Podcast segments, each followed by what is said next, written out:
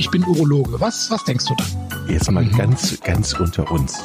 Wir müssen auch die Worte Penis und Hodensack in den Mund nehmen. Ja, ja. Und äh, das ist ja auch Sinn und Zweck äh, von so Veranstaltungen wie diesem Podcast, dass man das Ganze aus dieser Schmuddelecke so ein bisschen herausnimmt.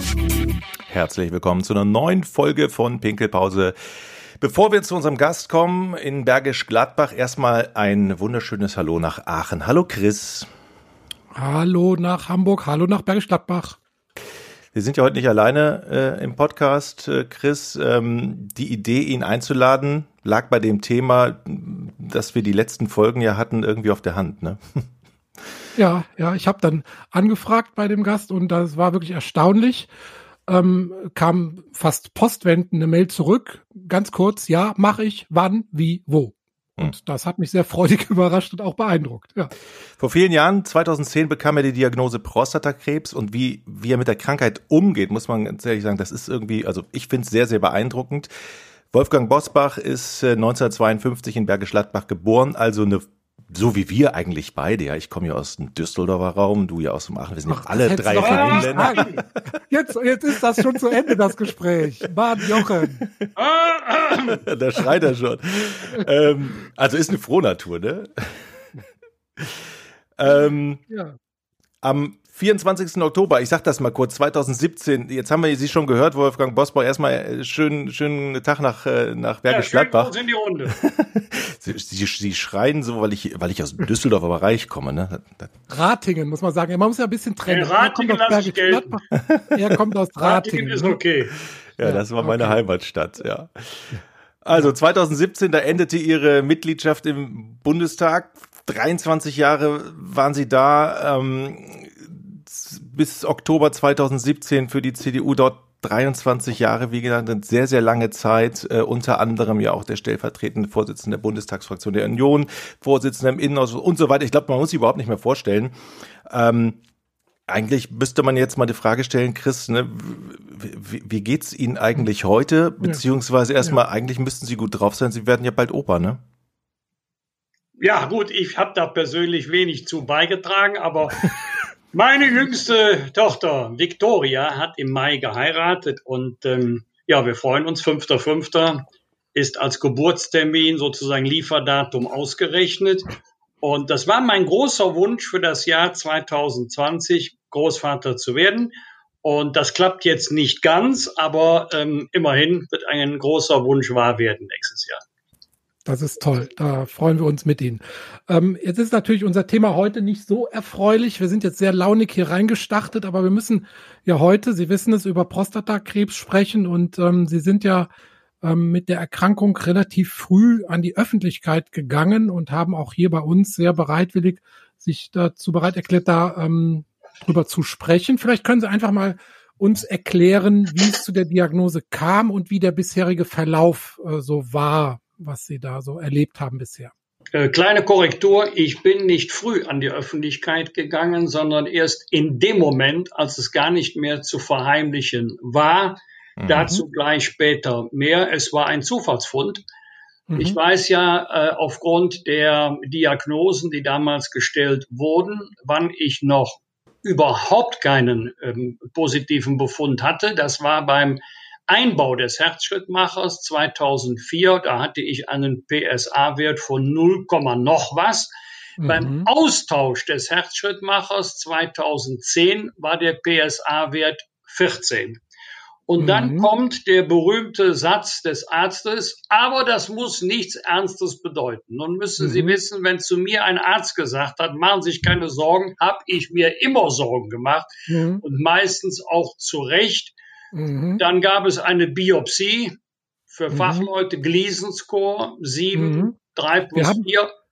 wir haben hier nur Fachleute. Das haben wir alles super schon thematisiert, die letzten Folgen. Die ja, Leute prima. wissen, was ein Gleason Score Muss ich nicht lange ausholen. Und dann, Auch bitte gerne. Die dann gab es eben dann die alternativen ja. Strahlentherapie oder aber radikale Lösung. Ich bin ja. ja kein medizinischer Fachmann. Ich bin ja. medizinischer Laie, ein erfahrener Patient, mehr aber nicht.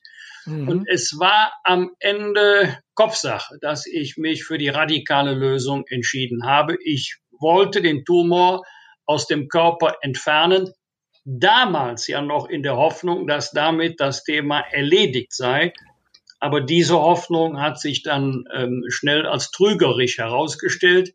Ich habe mich auch in Hamburg äh, operieren lassen. Ich bin ja mhm. Kein Typ, der Besuch im Krankenhaus mhm. möchte. Ich will ja meine Ruhe haben. Mhm. Und äh, das ist gar nicht böse gemeint. Aber wenn ich da im Bett liege, äh, dann bin ich gerne bei mir, lese, höre Musik oder was auch immer. Ich kann dann keine schluchzenden Verwandten gebrauchen. Und äh, ja, dann stieg der PSA-Wert immer weiter an. Dann kam die Strahlentherapie obendrauf.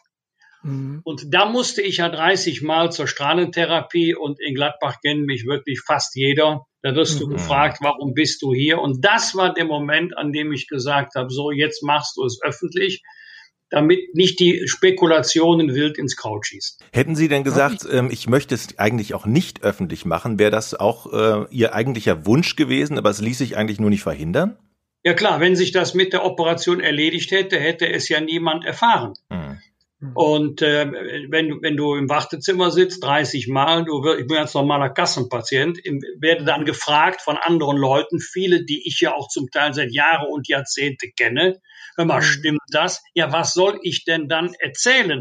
Also, wie in der Politik auch, immer geradeaus, immer bei der Wahrheit bleiben.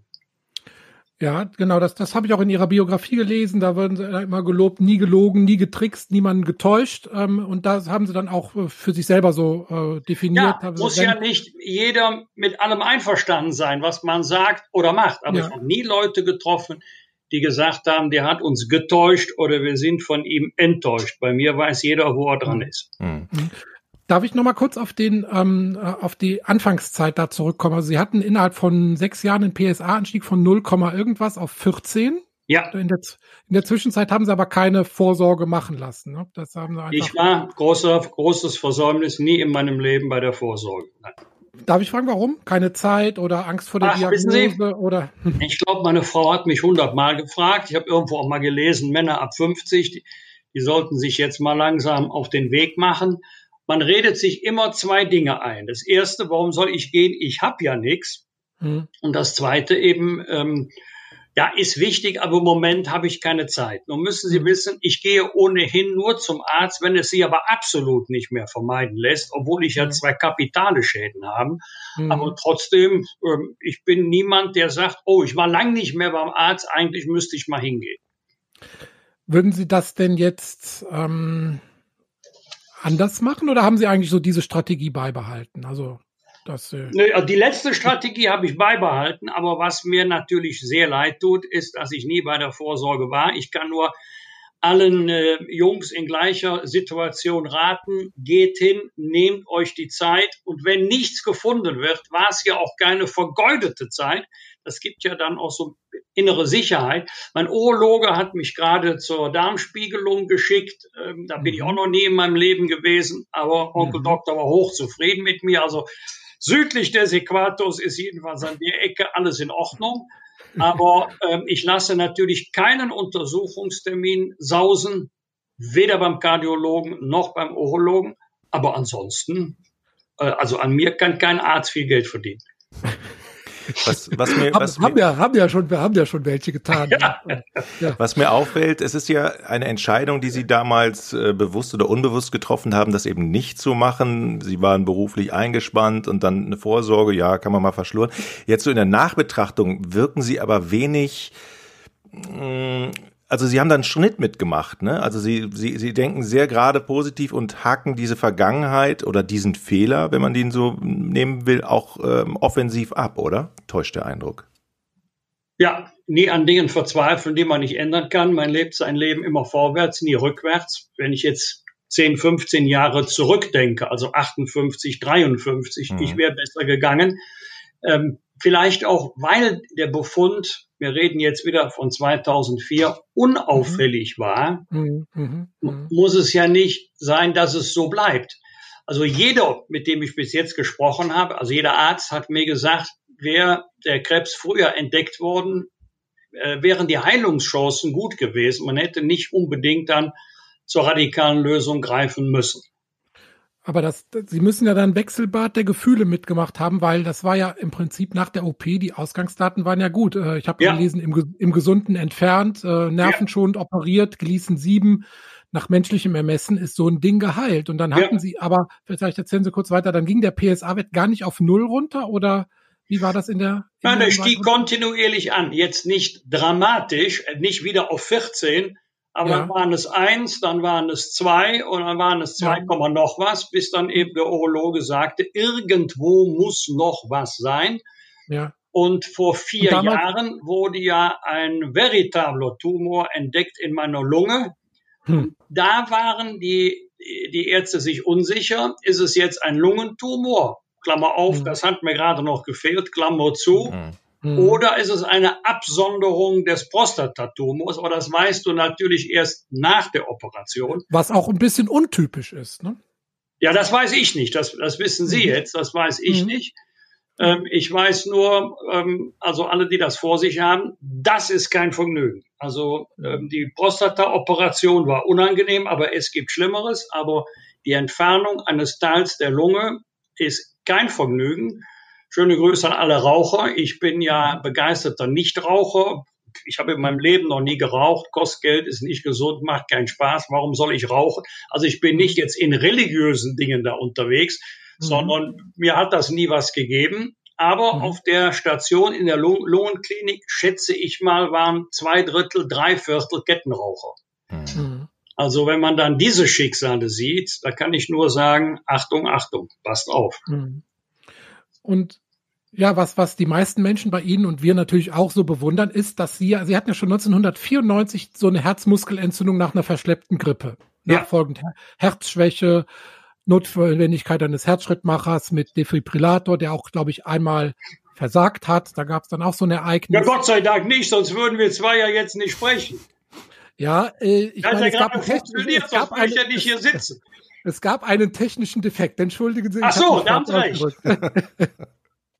Und den technischen Defekt, den technischen K.O. haben sie es mal genannt, den haben sie gut äh, weggesteckt.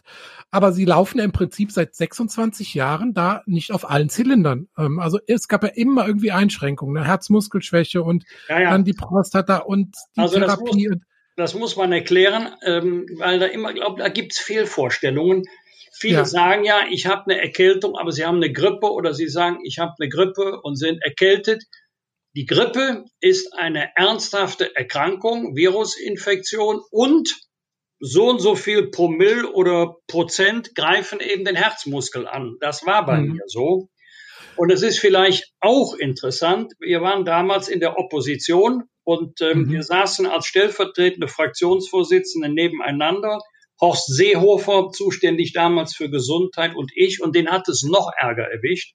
Also meine Herzleistung war immerhin noch 19 Prozent, seine war unter 10. Ach du lieber Gott. Ja, und er ist dann vor mir ins Krankenhaus gekommen und als er rauskam, hatte er alles mit einem Professor Schultheiß im Benjamin Franklin Klinik in Berlin für mich organisiert. Mhm. Und ähm, der hat mir dann die Therapie empfohlen, der Horst Seehofer, heute Innenminister. Mhm. Und äh, seitdem, also Schulters hat sofort gesagt, äh, guter Mann, Sie brauchen einen Schrittmacher, Resynchronisationstherapie, Sie sind Kandidat für den plötzlichen Herztod, Sie brauchen mhm. einen Defibrillator, der übrigens schon dreimal ausgeschlagen ist, äh, einmal mhm. als defekt und zweimal hat er mir das Leben gerettet. Mhm. Weil der Arzt auch beim letzten Mal den schönen Satz gesagt hat, Herr Bosbach, übertreiben Sie es nicht mit Ihrem Glück. Es ist auch immer ein bisschen Glück dabei. Und ähm, man kann das so, wenn man das nicht erlebt hat, nicht nachvollziehen. Mhm. Ich werde wach und habe nichts. Mhm. Gar nichts. Noch nicht mal Kopfschmerzen. Mhm. Aber okay, Sie haben recht. Äh, der hat dann kurz weg und ja. ja. Ja, aber so dieses. Geht ja nur Minuten, Gefühl, aber das reicht ja. Mhm. Aber es geht, aber dieses Gefühl, das könnte jederzeit passieren, das, das nehmen Sie so mit durch den Alltag. Da sind Sie, glaube ich, auch so ein bisschen Verdränger. Darf man das sagen? Ja, ich habe gut zu tun. Ich, für Krise habe ich keine Zeit. Ja. genau, ja. Ich würde gerne mal zurückkommen auf die Jahre 2010, 2011, wo ja dann nach der OP der PSA-Wert anstieg, dann waren die 30 Bestrahlungen notwendig und dann gab es ja auch diese furchtbare Diagnose von Knochenabsiedlungen. Können ja. Sie aus der Zeit noch mal so ein bisschen von Ihrem Gemütszustand berichten oder von? Ja, im Grunde war das die Zäsur. Äh, man, also es war Bischöfin Käßmann, die mal zu mir gesagt hat, Herr Bosbach, fragen Sie nicht, warum ich, fragen Sie lieber, warum sollte der Krebs ausgerechnet um mich einen Bogen machen? So kann man mhm. das natürlich aussehen, auch sehen. Mhm. Wobei man sich natürlich die Frage stellt, wie kommt man eigentlich an so eine Krebsart? Die mhm. häufigste Frage, die mir gestellt worden ist, hatten Sie das in der Familie? Mhm. Also ich habe intensive Ahnenforschung betrieben. Äh, mhm. nein, mir ist niemand bekannt, auch nicht jetzt bei, äh, bei Onkel oder sowas, die jemals äh, Prostatakrebs gehabt hätten. Kurzum, keine mhm. Ahnung, was soll ich mich damit beschäftigen? Aber eine mhm. Vorbelastung habe ich jedenfalls äh, nicht mitgebracht. Na, vielleicht sollten Sie sich schon damit beschäftigen, weil es gibt ja auch Genveränderungen im Prostatakrebsgewebe. Die kann man mittlerweile heutzutage untersuchen. Und dann gibt es auch zielgerichtete Therapien, die man dann, wenn diese ähm, äh, Veränderungen vorliegen, einsetzen kann. Ist jetzt gerade Ende diesen Jahres ein Medikament zugelassen worden, was man einsetzen kann, wenn diese Genveränderung im Gewebe vorliegt. Ja, dafür müsste aber die Probe noch da sein. Ja, die ist noch da. Ja, das ist ja schon mal eine gute Nachricht. Die ist noch da. Ja. Und ja, also wie gesagt, ich kann mich noch, noch gut erinnern, als der ja, Arzt genau, mir dann gesagt hat, beginnende Metastasierung.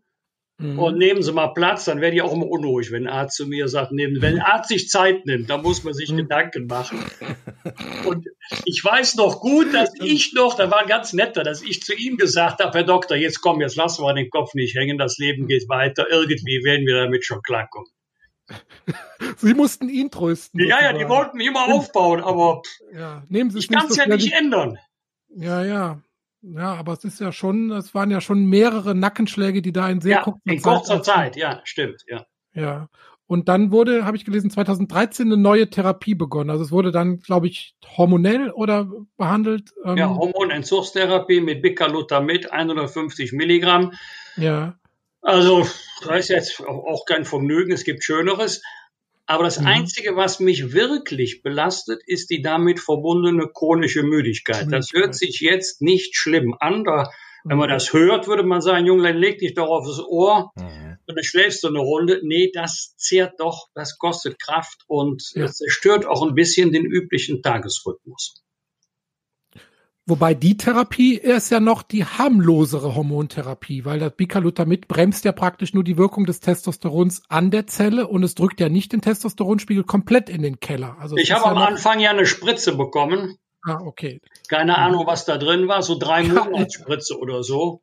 Ja. Aber ich sage einmal und nie wieder. Also ich habe davon Hitzewallungen bekommen und äh, also mhm. ich habe mich überhaupt nicht wohlgefühlt. Und mhm. wenn, wissen Sie, wenn Sie selber als Patient sich so dagegen wehren gegen diese Therapie, dann hat es mhm. sowieso keinen Zweck. Mhm. Aber Trenantone hieß das, glaube ich. Ja, das, ja, ich weiß, was da drin ist. Ja, sagen Sie es mir nicht. Ja. Ruhe, Chris. Nicht. Ja, Jochen, sag du mal was. Also, ähm, ich hatte es ja eben schon, schon angedeutet, dass ich sehr, Sie sehr bewundert. Ich habe viele Interviews von Ihnen gelesen und da, da, da sieht man auch wirklich keine Zeile von Resignation. Das ist immer straightforward, immer einen Plan haben, immer optimistisch sein.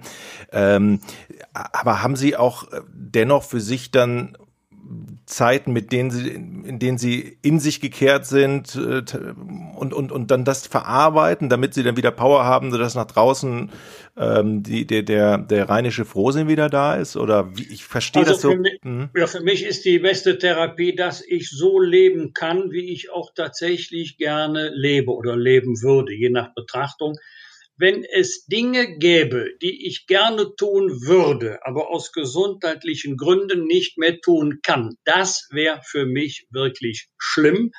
Aber ob das in der, in der Freizeit ist, im Sport, ähm, im Beruf, ich fühle da keine Einschränkungen.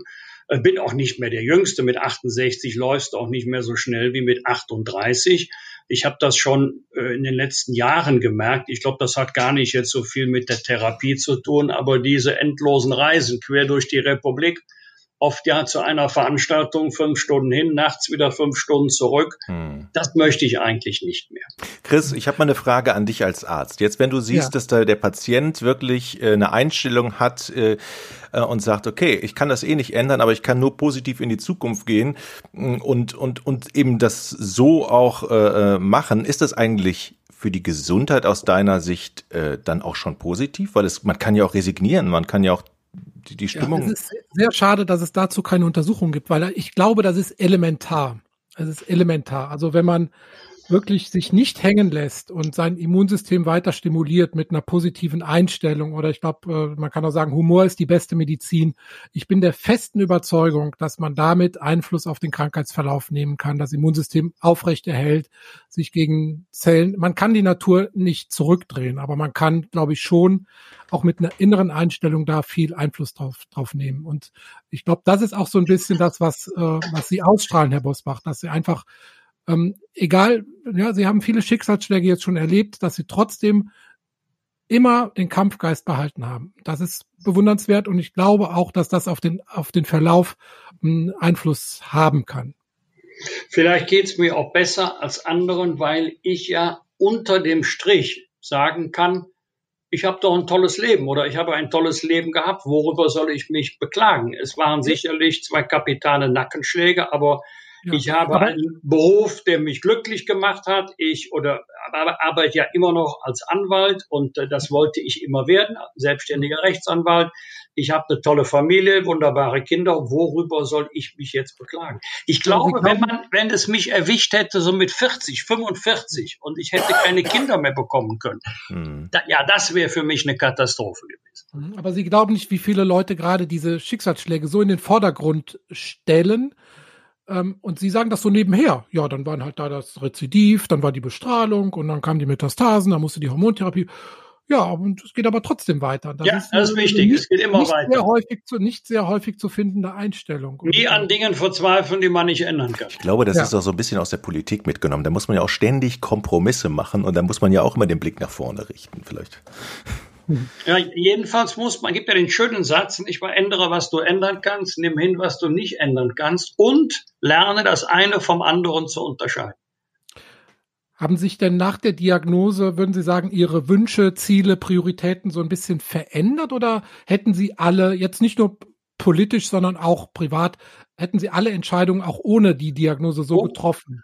Äh, also gute, gute Frage. Ähm, dass ich 2017 nicht mehr für den Bundestag kandidiert habe. Dafür gibt es politische Gründe, das ist jetzt nicht das Thema, aber auch gesundheitliche. Ich habe es mir nicht mehr zugetraut. Ich wollte auch nicht, wissen Sie, vier Jahre noch so austrudeln lassen dass die Leute denken, also früher war der immer präsent und aktiv und jetzt ähm, sitzt er nur noch im Plenum rum. Das wollte ich gar nicht. Also, wenn ich da topfit gewesen wäre, hätte ich vielleicht eine andere Entscheidung getroffen und man wird gelassener. Also, wenn Sie solche Diagnosen haben, dann wundern Sie sich darüber, worüber sich andere Leute aufregen. Ja, man, ja, man lernt aus Schicksalsschlägen auch und, und reift daran, das stimmt, kann ja. ich bestätigen. Und ähm, was können jetzt, sagen wir mal, andere Menschen aus ihrer Erkrankung lernen? Gibt es da, also Sie hatten schon die Botschaft gesagt, äh, dass Sie denken, ab einem gewissen Alter sollte man den PSA-Test machen lassen. Ähm, und ich glaube, dass man auch von der Einstellung zur Erkrankung auch viel lernen kann von Ihnen. Eine, eine ganz kleine, aber doch äh, symptomatische Begebenheit. Ich gehe mit meiner Frau durch Kitzbühel in Österreich durch die Innenstadt, kommt ein älterer Herr auf mich zu, packt mich an den Schultern und sagt, ich habe das gleiche wie Sie, ich mache das auch wie Sie. Und dann ging er weiter. Also der hat nicht Krebs gesagt, nicht Prostata, aber ich wusste genau, was er gemeint hat. Es ja, geht immer weiter. Ich lasse den Kopf nicht hängen. Und wenn ich äh, so mit meiner Haltung anderen Menschen auch Hoffnung geben kann oder Mut, dann ist es mhm. doch gut, dann war es richtig. Mhm. Ja, sehr wichtig. Sie hatten eben Ihren Ar Arbeitsalltag ähm, angesprochen. Wie, wie, sieht der denn im Moment aus? Wie leistungsfähig sind Sie im Moment? Also arbeiten Sie da drei, vier oder acht Stunden? Ähm, was, was, was lässt der Körper zu im Moment eigentlich für Sie? Also es hat sich schon reduziert. Es hatte sich schon mit der, mit der Diagnose und dann mit der, mit der Operation, mit der Strahlentherapie reduziert. Äh, ich hatte immer ein hohes Arbeitspensum, aber auch die dumme Angewohnheit, immer, also ich habe ja im, in, nicht zu Hause, also Bonn war ich ja Heimschläfer, aber als der Bundestag nach Berlin umgezogen ist, habe ich äh, 17 ähm, Jahre im Hotel gewohnt. Ich habe mir abends immer jahrelang Arbeit mit ins Hotelzimmer genommen, mhm. habe ich sofort abgeschafft Alleine, wenn du mit dem letzten Blick auf den Akten einschläfst, ist schon nicht gut. Ähm, und habe gesagt, komm, morgen ist auch ein Tag. Das habe ich mir wirklich antrainieren müssen. Mhm. Ansonsten auch heute, ich würde sagen, ich habe einen ganz normalen acht oder zehn Stunden Tag, nicht mehr 14, 15 wie früher. Und mhm. das ist der Unterschied, wenn ich sehe, es geht nicht mehr, dann höre ich auch auf. Dann gehe ich ja, nach Hause oder gehe mal auf den Sportplatz, mache mal andere Dinge, versuche die Birne frei zu bekommen. Ähm, ich, wie gesagt, ich bin 68. Ich würde auch jetzt alleine wegen des Alters, wenn ich fit wäre, nicht mehr unbedingt noch 70, 75 Stunden arbeiten müssen. Braucht man. Und ihre, ihre, Frau hat ja zu dem Thema gesagt, wenn er nicht so weitergemacht hätte, dann wäre er totunglücklich geworden. Also ja, hat zu Recht. Ich merke das ja heute. Das hat natürlich mehr mit Corona als mit Prostata zu tun, dass meine Frau sagt, wenn ich äh, länger zu Hause bin, aber hast du in der Kanzlei nichts zu tun. Mhm. Haben Sie denn Angst vor Corona? Ich meine, Sie haben ja jetzt genügend Risikofaktoren, also Respekt. also Alter, Respekt. Äh, äh, Respekt. Ich habe Angst davor, dass der FC wieder absteigen könnte, aber ich habe ja. jetzt nicht vor irgendwelchen Krankheiten Angst. Hilft ja auch nicht. Ja, gut, das eine ist ja wahrscheinlich und das andere, da kann man sich ja schützen. Ne? Na, also, wir müssen reden. Der nächste Podcast muss dann mal in die wirklich wichtigen Sachen des Lebens gehen. Wir haben ihn in Dortmund gewonnen. Also ich weiß jetzt gar nicht mehr, wo Düsseldorf spielt. Herr Bosbach, ich weiß nur, dass der erste FC Köln sich im letzten Spiel vor dem Abstieg meiner Fortuna nicht gerade angestrengt hat. Um's, ne? Jetzt also, kommt das wieder. Wir hätten nur, wir hätten nur sieben Tore schießen müssen und dann hätten wir in Bremen gewonnen. Also, äh, wie, dem, äh, wie dem auch sei. Nein, ich habe Respekt davor. Äh, ich bin alles andere als ein Corona-Leugner. Ich weiß, wie handtückisch, wie gefährlich die Erkrankung ist. Ich hatte auch im Bekanntenkreis eine Erkrankung mit einem schweren Verlauf, also einschließlich ähm, Intensivstation und künstlicher Beatmung. Aber ich lasse mich auch nicht verrückt machen. Das heißt, ich meide alle vermeidbaren Risiken, aber ansonsten lebe ich mein Leben. Mhm. Ja, ich hatte auch, also ähm, für Leute, die das nicht so sehen, sondern nur in den Nachrichten mitbekommen, ist das nicht so greifbar. Ich meine, wir haben unsere Praxis ähm, am Krankenhaus und ich hatte dann einen Besuch auf der Intensivstation, da waren acht von zwölf Betten mit Corona. Äh, Leuten belegt und dann wird sehr, sehr greifbar plötzlich. Ne? Also das ist jetzt kein Phantom. nein, nein, aber das ist schon ein großer Unterschied, äh, ob man es selbst hatte oder mhm. ob man davon liest. Ich habe am Sonntagmorgen ein Interview gehabt bei SWR 1 in Mainz und die Moderatorin hat mir erzählt, dass die gesamte Familie, alle vier Personen Corona hatten. Also mhm. jetzt nicht mit stationärem Aufenthalt und künstlicher Beatmung, aber mit durchaus ernsten gesundheitlichen Folgen. Mhm wir sind ja ein Urologie-Podcast. Vielleicht können wir noch so ein bisschen, falls wir noch ein bisschen Zeit haben, darauf, auf Ihre Erfahrung mit den Urologen so ein bisschen. Was war zum Beispiel Ihre schlimmste Erfahrung? Jetzt ganz ehrlich, was war Ihre schönste Erfahrung im Verlauf der Krebserkrankung? Was, was haben die Urologen mit Ihnen gemacht, Ihnen angetan? Also ähm, eine schlimme Erfahrung eigentlich nicht, aber ich habe das schon wirklich zu oft gemerkt, dass Ärzte, wenn es hart wird, zögern oder dass sie so, so nach Vokabeln suchen, um es dem Patienten schonend beizubringen. Mhm. Es mag sein, dass das bei manchen die richtige Herangehensweise ist, bei mir nicht. Also mhm. zu mir muss keiner sagen, mit Politur ist da nichts mehr zu machen. Zu mir kann man ruhig sagen, der Wagen hat Totalschaden. So. Mhm. Das zweite ist, die beste Erfahrung habe ich gemacht, als ich meinen auch immer noch tätigen Urologen vor Ort, also nicht der, der mich operiert hat, sondern hier der hauseigene Urologe, ja. auf die Frage, Herr Doktor, haben Sie was dagegen, wenn ich mir eine Zweitmeinung einhole? Nicht mhm. gesagt hat, äh, ja, haben Sie kein Vertrauen, wie kommen Sie dazu? Sondern er hat gesagt, wissen Sie was, an Ihrer Stelle würde ich das auch tun. Holen Sie ruhig eine Zweitmeinung ein. Ja. Das fand ich gut. Das war auch kein Misstrauensvotum gegen meinen mhm. Arzt, sondern ich mhm. wollte einfach wissen, was ein anderer aus der Fachdisziplin sagt. Und das genau ist heutzutage fast schon Standard geworden, ne? dass man also wirklich auch ähm, interdisziplinär sich absichert und dann für den Patienten das möglichst Beste äh, empfehlen kann. Ja, ich war dann sowohl bei einem äh, Urologen als auch bei einem Onkologen. Genau. Und habe dann auch freimütig dann meinem behandelnden Arzt äh, das Ergebnis mitgeteilt. Dann haben wir darüber gesprochen. Was ich keinem raten kann, ist googeln. Also ich habe am Anfang unglaublich viel gegoogelt, was man da alles findet und man findet von allem das Gegenteil. Du bist nach drei Tagen Google, äh, Dr. Google, hast du mehr Informationen, aber du bist noch verwirrter, wenn auch auf einem höheren Niveau. Wie, wie involviert sind Sie denn in, de, in die Therapie? Sind Sie jetzt, was ich eher so einschätze, ähm, jemand, der sagt, hier Doktorchen, mach du mal und ähm, ich, ich mache das dann? Oder sind Sie jemand, der das auch dann selber in die Hand nimmt, sich informiert und sagt, hier ist noch was Neues, soll ich da nicht mal hinfahren? Das habe ich am Anfang gemacht, das habe ich mittlerweile eingestellt. Äh, das mhm. Einzige, was ich konsequent mache, wobei ich gar nicht weiß, äh, ist das unter dem Gesichtspunkt Prostata sinnvoll oder weniger sinnvoll. Ich weiß nur, mir hilft es. Ich habe doch meine Ernährung äh, umgestellt. Aber ich glaube, das tut mir insgesamt gut. Ich esse seit Jahren viel mehr Gemüse, viel mehr Obst, ähm, ähm, weniger Fleisch. Ich war ein begeisterter Fleischesser, mehr Fisch. Manchmal kann ich auch ganz auf Fleisch oder Fisch verzichten. Ich habe jedenfalls das Gefühl, das tut dem Körper gut. Das Einzige, was mir schwerfällt, die süßen Sachen weglassen. Ist das, Chris, äh, etwas, was du allen Patienten in, dem, äh, in der Beziehung raten würdest? Hey, achtet auf eure Ernährung, Gemüse ist gut. Wir hatten das, glaube ich, mal in ein paar Folgen vorher, aber kann man damit dann was mhm. erreichen oder ist das einfach nur eine Einbildung vom Patienten dann?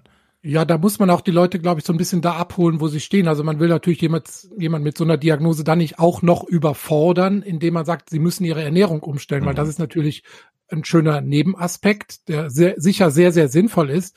Aber ähm, es sollte natürlich zu gegebenen Zeit im Krankheitsverlauf dann seinen Platz finden, aber nicht jetzt ähm, Leute überfordern. Das sehe ich auch sehr oft, dass man dann mit sehr vielen ähm, Empfehlungen, die man gleichzeitig ausspricht, auch Leute einfach überfordert. Und da ist das, was äh, Herr Bosbach ja im Alltag gemacht hat, nämlich einfach Wohlfühl weiterleben, glaube ich, auch genauso wichtig, wenn einer sich halt mit seiner relativ ungesunden Ernährung wohler fühlt, als wenn er jetzt in der akuten Krankheitsphase eine Ernährungsumstellung machen muss, würde ich das auch befürworten, ja. ja. Haben, ähm, Herr Bosbach, haben Sie eigentlich einen, einen Zettel, auf dem Sie schreiben, das möchte ich erleben, das plane ich fürs nächste Jahr, das mache ich nächsten Monat? Haben Sie so eine, so eine Liste, die Sie abhaken, wo Sie sagen, okay, das will ich unbedingt äh, machen? Also ähm, tatsächlich, das ist so eine Angewohnheit, die ich beibehalten habe. Krankheit hin, Krankheit her. Ich äh, bin den ganzen Tag mit einer Liste unterwegs, wo die Dinge draufstehen, aber jetzt immer nur für den Tag. Die werden auch systematisch abgearbeitet und abgehakt, auch heute. Mhm. Stehen sie auch, 14 Uhr mhm. auf meiner Liste, aber ganz mhm. einfach deshalb, weil ich nichts vergessen will.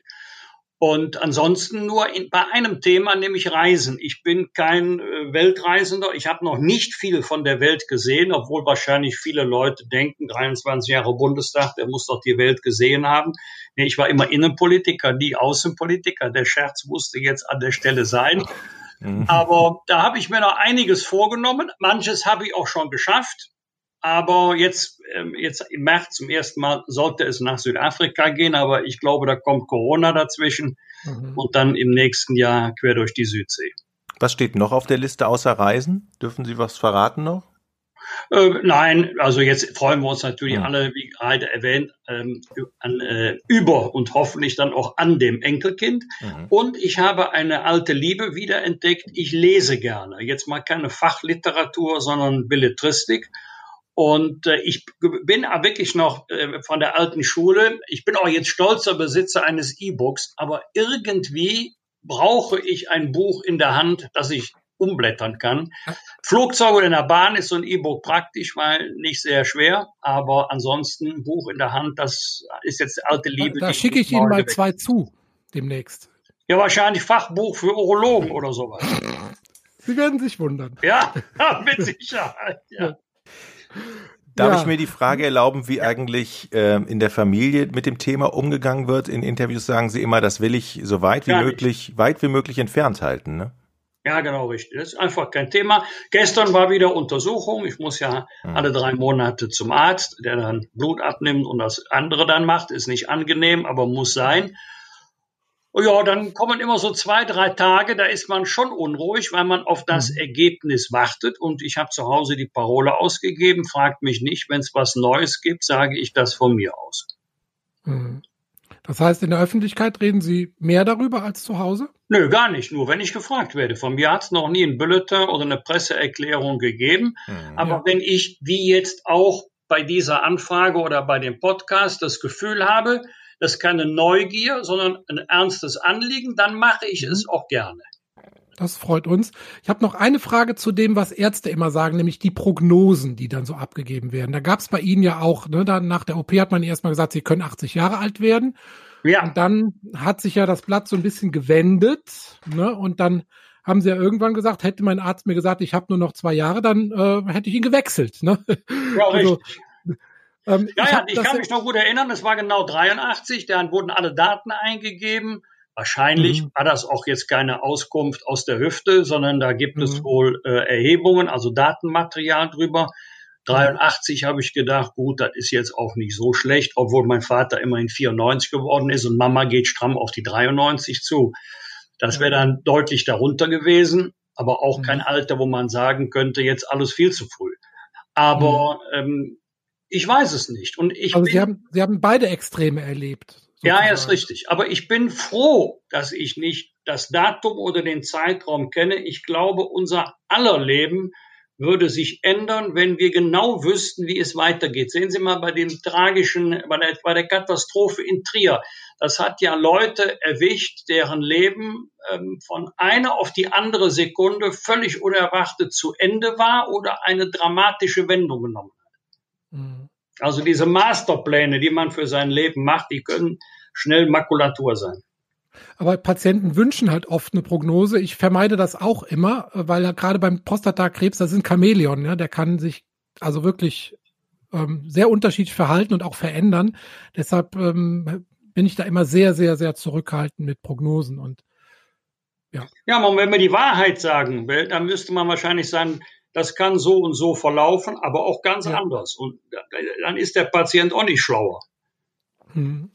Jetzt müssen wir natürlich auch noch ein bisschen in die Zukunft gucken. Ist mit Ihnen schon über nächste Therapieschritte gesprochen worden? Käme eine Chemotherapie in Frage oder nee, überhaupt gibt's nicht. Also überhaupt neue? nicht.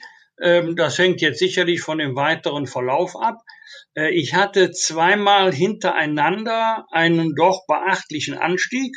Dann legt sich immer so die Stirn in Sorgenfalten mhm. bei meinem Urologen. Aber beim letzten Mal war es wieder ein leichter Rückgang. Mhm. Und deswegen warte ich jetzt mal auf den Anruf morgen oder am Montag. Ja, ohne jetzt zu viel in die Details gehen zu wollen, ist ja, glaube ich, auch die Hormontherapie noch nicht komplett ausgereizt und es gibt ja auch noch andere neue, ganz, ganz neue ähm, Therapien, die dann auch nochmal hormonell greifen. Ähm, also da ist, glaube ich, so wie ich das höre, ich kenne ja jetzt den Fall nicht genau, aber er ist ja nun mal öffentlich, ist ja, glaube ich, noch nicht der letzte Pfeil geschossen auch. Ja, ich, ich, ich kann es Ihnen nicht sagen. Ich kann nur hoffen, äh, dass mein Arzt eben den neuesten Stand kennt. Und der hat so beeindruckend viele Urkunden im Wartezimmer, an welchen Kongressen er überall teilgenommen hat. Ich bin ja froh, dass der manchmal wieder landet und in seiner Praxis ist. Also ja. beeindruckend die Größe der Urkunde, auch die Orte USA, wo er überall schon gewesen ist. Das sagt mir, der ist offensichtlich auch an Fortbildung interessiert. Mhm. Und wenn das den Patienten zugutekommt, prima.